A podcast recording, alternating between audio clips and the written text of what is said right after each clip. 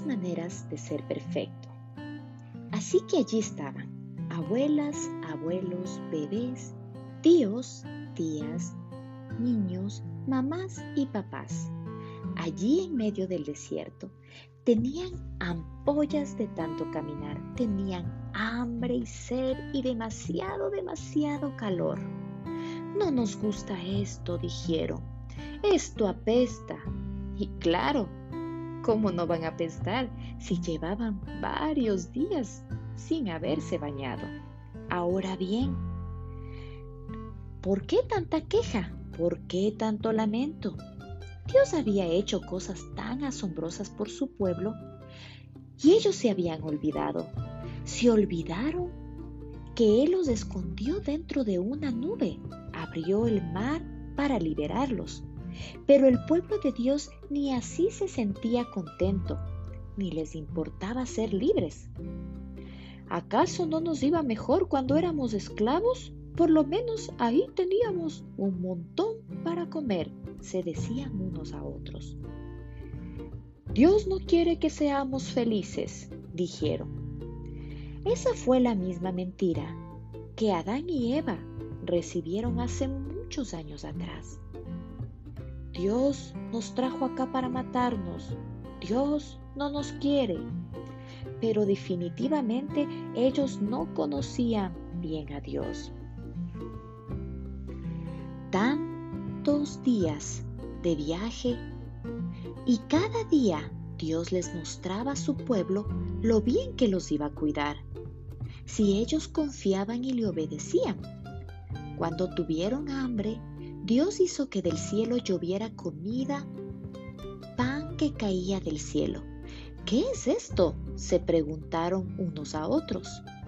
No lo sabían. Así que lo llamaron ¿Qué es esto?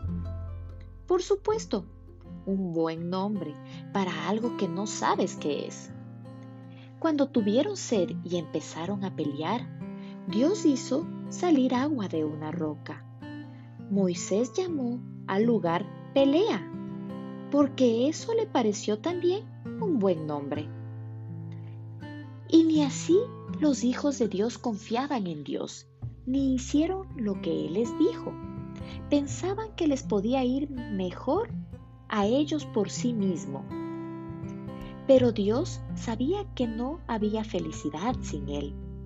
Así que Dios llevó a Moisés a un monte muy alto. Dios quería hablar con su pueblo y mostrarles cómo era Él. Quería ayudarles a que le conocieran mejor y hablarles de la tierra especial que les iba a dar. La tierra eterna me pertenece, dijo Dios, pero yo les he escogido a ustedes. Ustedes son mi familia especial. Quiero que vivan de una manera que les muestre a todos los demás cómo soy yo, para que ellos también puedan conocerme a mí. Dios llamó a Moisés y le dijo que subiera al monte. El gran monte temblaba y pareció una nube espesa. Los truenos retumbaban, los rayos caían. Y Dios le dio a Moisés diez reglas llamadas mandamientos. Quiero que me amen más que a todo lo demás. Y sepan que yo los amo. Dios les dijo, eso es lo más importante de todo.